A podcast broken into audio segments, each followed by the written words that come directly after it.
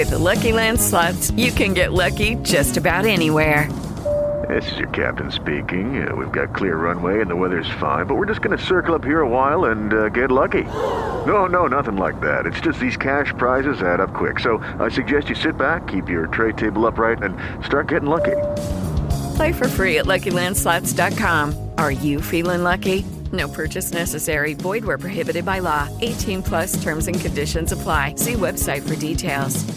Hello, it is Ryan, and we could all use an extra bright spot in our day, couldn't we? Just to make up for things like sitting in traffic, doing the dishes, counting your steps, you know, all the mundane stuff. That is why I'm such a big fan of Chumba Casino. Chumba Casino has all your favorite social casino style games that you can play for free anytime, anywhere with daily bonuses. That should brighten your day a little.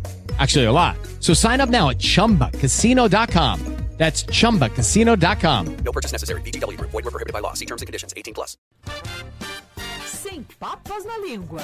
Com o professor Dionísio da Silva.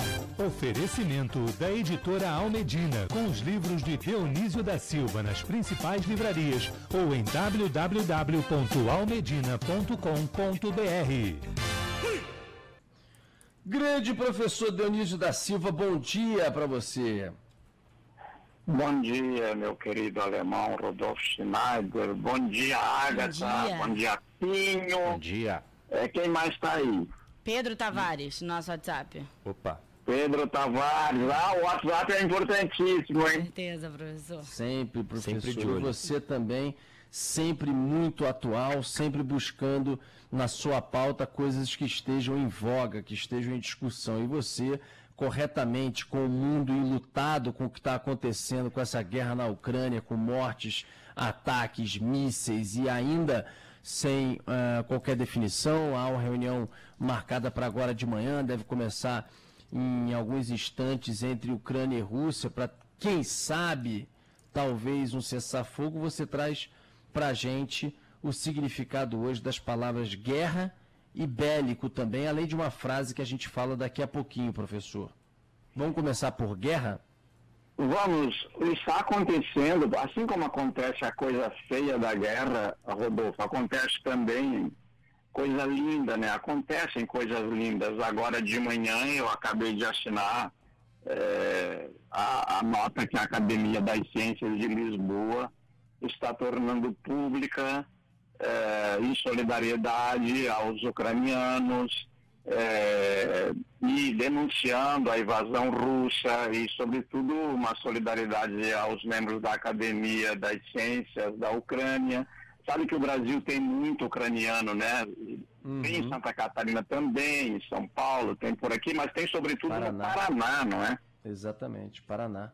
Tem uma E comunidade lá tem um enorme, memorial, Rodolfo, no, em Curitiba, o memorial ucraniano, né, que dá para ver. É mais fácil, sobretudo os estudantes, entenderem melhor quando veem as coisas, não é? Uhum, sem Mas, enfim. Rodolfo, vamos à pauta. A palavra guerra, ela nasceu de uma onomatopeia.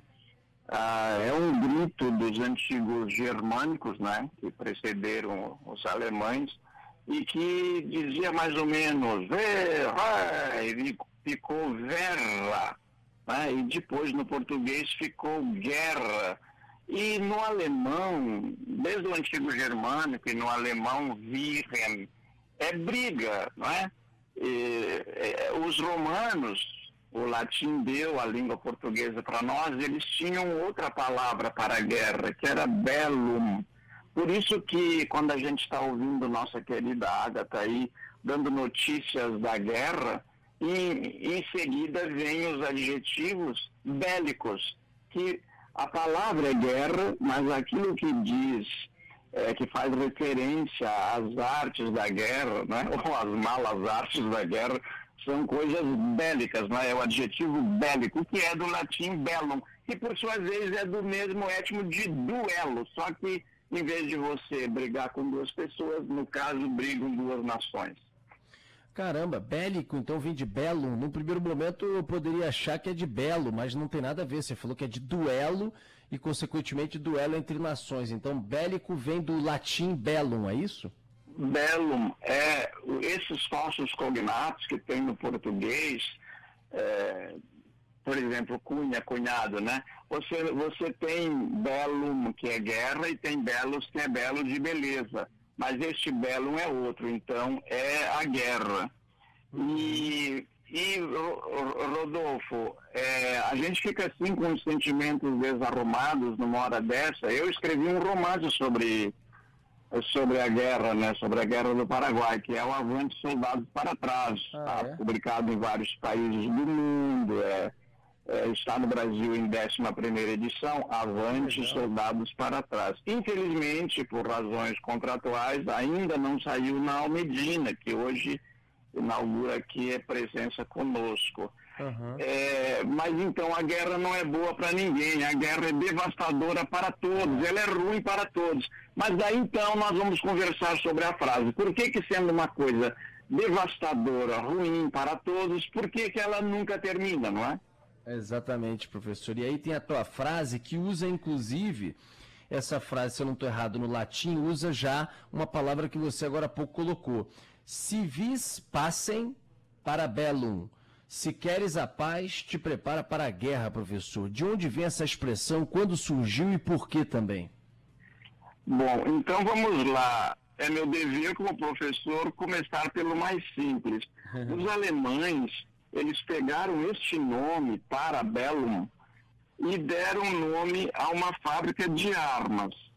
E lá nesta fábrica de armas, começaram a fabricar uma pistola que começaram a chamar de Parabellum e veio para o português, em vez de Parabellum, é, veio que é do latim e passou pelo alemão, ambas são línguas que têm o neutro, português não, então ficou parabellum. Né? Nós temos o parabellum, que é uma arma, não é?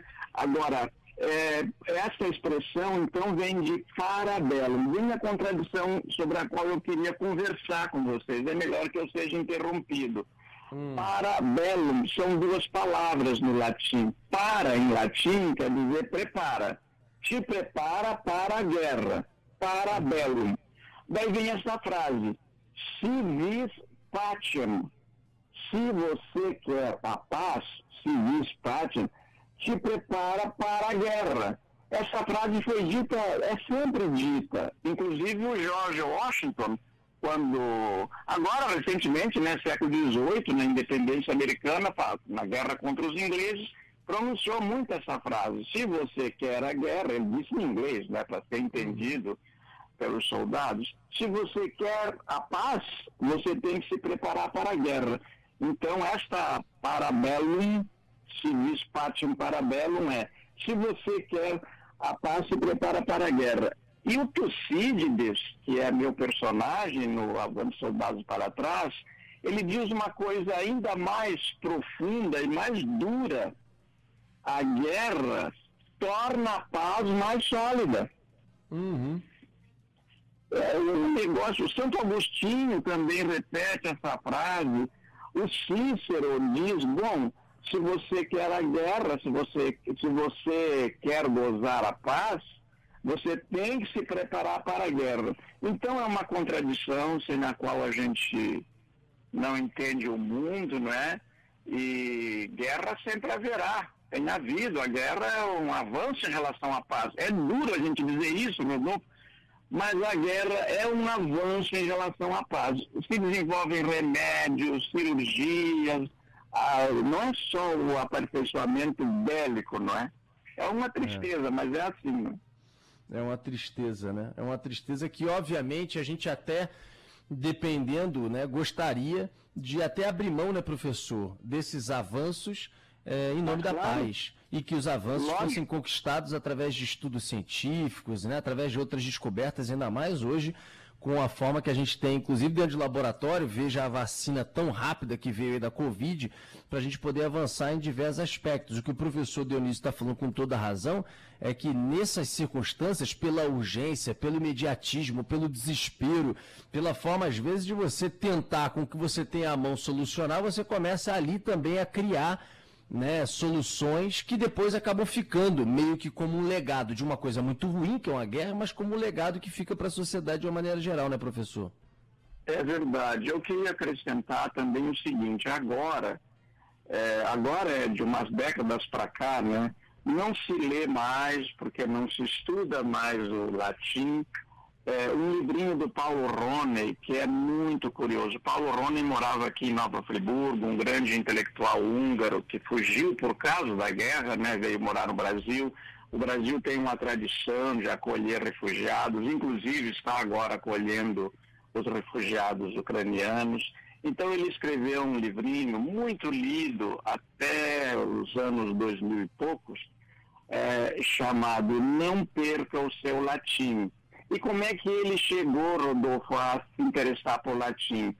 É, eu tive o privilégio de conhecer o Paulo Rony, eu trabalhei com ele em umas comissões jogadoras literárias, e ele me contou essa história. Ele, ele chegou ao Brasil, não sabia uma única palavra de português, e o cara que carregou a mala dele falou, pois não, doutor. E ele viu que algumas palavras, étmos, é, da, da, da, da, língua húngara, que a gente não consegue aprender, muito poucos conseguem aprender, né? eram os mesmos do português. Então ele começou a estudar é, e fez esse livrinho mostrando né, o, a sabedoria que tem é, nessas frases e ao mesmo tempo mostrando que a raiz do português estava ali. Ele aprendeu português pelo latim. Tem que ser muito fino, hein? É demais, professor, hein? Meu Deus do céu, professor. É outro patamar, né? Muito é outro fino. patamar. É que nem você e a Agatha Meirelles. Vocês têm outro patamar. Eu e o Pinho, a gente fica aqui só varrendo. Querido professor. é, querido professor, obrigado pela participação maravilhosa mais uma vez, apesar de um tema tão ruim, tão triste, mas que a gente leva de alguma forma, aproveitando o gancho, também cultura para as pessoas, né? É, então, Rodolfo, se você me der licença, quero mandar claro. um abraço lá para Porto Alegre, onde somos ouvidos, agora somos ouvidos de outro patamar, né? Uhul. Viu? Que beleza, hein? Você está demais, professor. Lisboa, Não, Porto Alegre. Vocês se colocaram na. Não, vocês se colocaram na Band News FM, né? Então, é, tá, eu às vezes recebo mensagem de João Pessoa, do interior do Paraná, e eu queria mandar um abraço para a doutora Mariana Diefensteller. Eles estiveram aqui no Brasil e por causa desses contatos nos convidaram para a gente se encontrar, a gente jantou juntos aqui, a Michelle, minha mulher e eu, e eles e os dois filhos, ela é casada com um músico, enfim, tudo tem uma história, né? E nós é. fomos lá conversar um pouquinho ao redor da, de pratos e copos e falamos naturalmente sobre o meu trabalho na Band. Já são, já são 11 anos, né, Rodolfo? Poxa, professor, 11 anos, hein? Realmente você é um cara abençoado por ter que ter muita paciência para aguentar a gente aqui há 11 anos, hein, professor? Caraca. Obrigado, hein? Tem comigo. Você era pequenininho quando eu comecei na Band News. A Agatha não era nascida. E o Cristiano Pinho estava na pequeno polegar. É. Valeu, querido professor. E você já usava aquela gravata borboleta maravilhosa, sempre elegante. Abraço, professor. É. Até quinta que vem. Um abraço para vocês e aos nossos ouvintes. Até quinta, querido Rodolfo. Tchau, tchau. Tchau, tchau. tchau um abraço.